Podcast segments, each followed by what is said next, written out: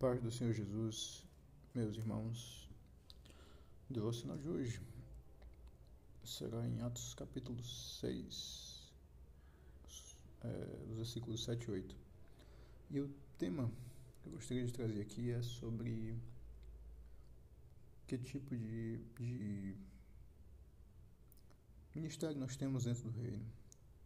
Porque está escrito né, que fomos chamados para ser reis e sacerdotes para Deus. E, bem, vamos para o texto. Em Atos capítulo 6, versículo 7, diz o seguinte: E crescia a palavra de Deus, e em Jerusalém se multiplicava muito o número dos discípulos, e grande parte dos sacerdotes obedecia à fé. E Estevão, cheio de fé e de poder, fazia prodígios e grandes sinais entre o povo. Bem, aqui a gente Nesse momento, né, o contexto é o seguinte: os, o evangelho estava sendo, sendo iniciado em Jerusalém, com sinais, prodígios entre o povo, estava havendo um avivamento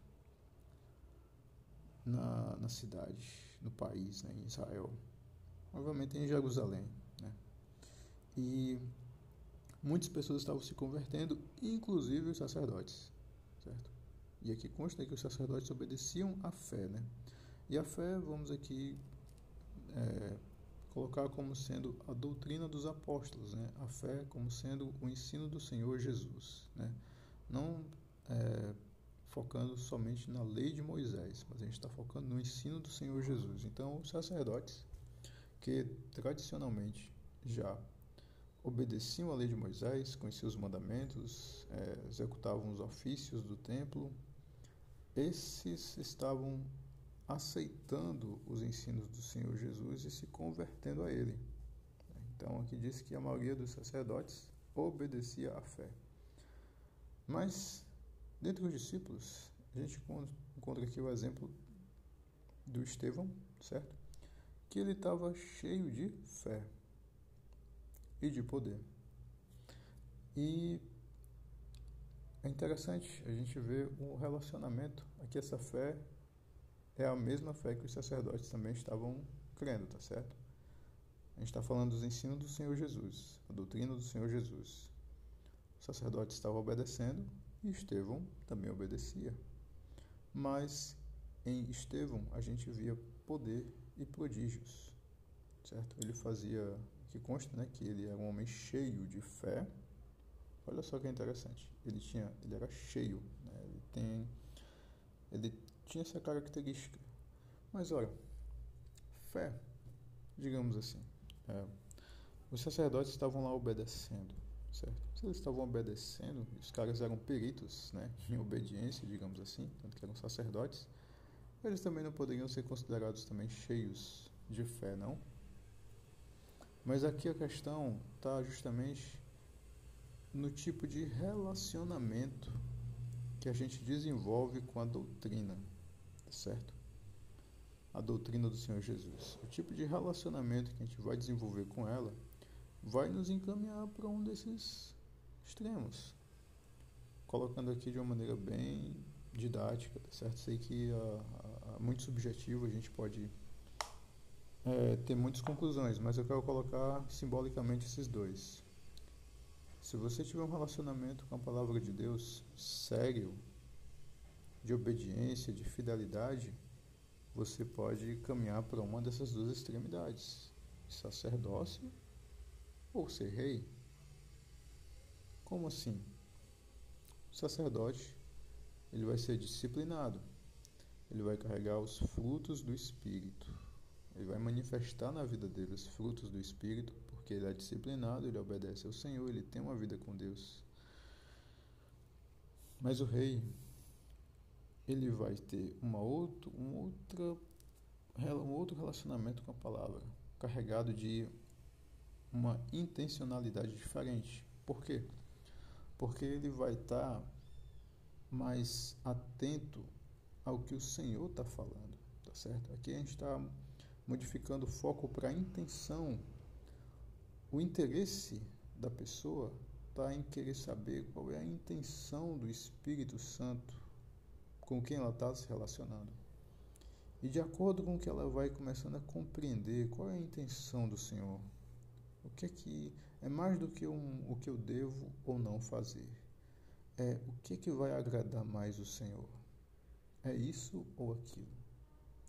É ir por esse caminho, fazer desse jeito? O que é que o Senhor está pensando disso? E à medida com que esses pensamentos vão tendo mais vazão na mente dela, vão ganhando mais força, de repente começa a vir mais lampejos do que é que o Espírito de Deus está querendo. Ela está perguntando e ele vai respondendo segundo a sua vontade. E de repente começam a vir manifestar qual é a intenção do Espírito de Deus. De repente o Senhor quer entregar uma palavra assim para aquela pessoa. De repente o desejo do Senhor para aquela pessoa é abençoá-la. De repente o desejo do Senhor para aquela pessoa é admoestá-la. De repente, o desejo do Senhor para mim é me abençoar ou me admoestar. Mas o fato é que, à medida com que eu vou interagindo com o Espírito Santo e vou entrando nos ambientes, eu também vou percebendo, obviamente, que o interesse do Espírito de Deus é totalmente o inverso de outros ambientes em que eu estou. Então, se eu chego em casa e dentro da minha casa está passando alguma coisa na TV que não desagrada, ou melhor, que desagrada o Espírito de Deus, eu vou me levantar contra aquilo e vou desligar a TV e vou mudar o canal e vou fazer alguma coisa, certo? E o que, é que eu quero mostrar com isso? Eu vou começar a tentar alterar as minhas atmosferas, por quê? Porque eu vou percebendo o que é que agrada ou que não agrada o Espírito Santo. Bem, mas a gente sabe que a gente está numa. A gente vive em sociedade, correto?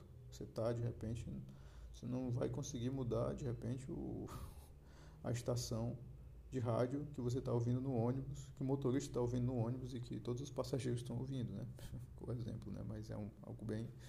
Eu não vou conseguir fazer isso. Contudo, espiritualmente, quando eu começo a entender essas coisas, eu vou me posicionar contrariamente a isso. Por quê? Porque o Espírito de Deus desaprova aquilo. E na medida com que eu vou conhecendo qual é a intenção do Espírito sobre aquilo, sobre A, sobre B, sobre uma coisa, sobre outra, e eu tomo para mim, certo? Aquela postura de tomar frente de ser proativo para tentar alterar o ambiente para deixar confortável para o Espírito de Deus, porque o nosso nossa intenção é o que é trazer o reino de Deus aqui nesse mundo, correto? A nossa intenção de lá no Pai Nosso, a oração do Pai Nosso, que venha o teu reino e seja feita a tua vontade tanto na terra como no céu. E nós somos os instrumentos do Senhor para fazer a vontade dele. Correto? Nós somos os instrumentos que vamos implantando o reino de Deus aqui nesse mundo. Então, à medida com que eu vou modificando a realidade, eu vou governando a realidade, certo? O Espírito de Deus também começa a cooperar. Como? Manifestações de poder. É obrigado que eu estou falando? Não, não, não é isso que eu estou dizendo. Não é isso que eu estou dizendo que é obrigado. Contudo, a gente vê nesse exemplo aqui que Estevão, cheio de fé, correto? Ele fazia ele fazia prodígios e grandes sinais entre o povo, tá certo? E para que a gente não fique só na, na em, em, em, casos assim, né, de, de que está ali se manifestando, vamos aqui voltar lá e lembrar de Daniel e seus três amigos, tá certo? Os três amigos de Daniel que não se dobraram diante da estátua do rei, tá certo? O rei estava lá, Nabucodonosor colocou lá uma estátua gigante, disse que era para todo mundo adorar e eles bateram o pé e disseram que não, negativo, negado. Nós não vamos se curvar. O que que acontece? Eles estavam ali tomando, tomando os interesses de Deus, tá certo? Eles estavam ali renegando uma autoridade nesse mundo, certo? Em prol dos interesses do Deus dele que eles estavam seguindo. E eles tiveram consequências. Qual foi a consequência? Ser lançados no fogo. A gente sabe a história e sabe que Deus livrou. Mas a gente também conhece a história do Coliseu, dos irmãos que se entregaram ao Senhor, que também não é, se curvaram, não negaram o Senhor Jesus e pagaram um preço alto com suas próprias vidas. os mártires. E ainda hoje, nos países onde a perseguição ao evangelho é aberta e é intensa, sim, porque infelizmente isso acontece ainda hoje, você pode fazer pesquisas na internet para estar tá verificando. É, nesses locais a gente vê, eu, a gente vê que Deus ele livra, mas a gente também vê outros casos. Mas o que eu quero mostrar é o seguinte: existe o caminho para você ser um sacerdote e existe um caminho para você ser um rei. A diferença é que o rei ele vai carregar o poder. Ele vai ser cheio de poder. Por quê? Bem, poder ele vai validar aquilo que ele vai estar fazendo.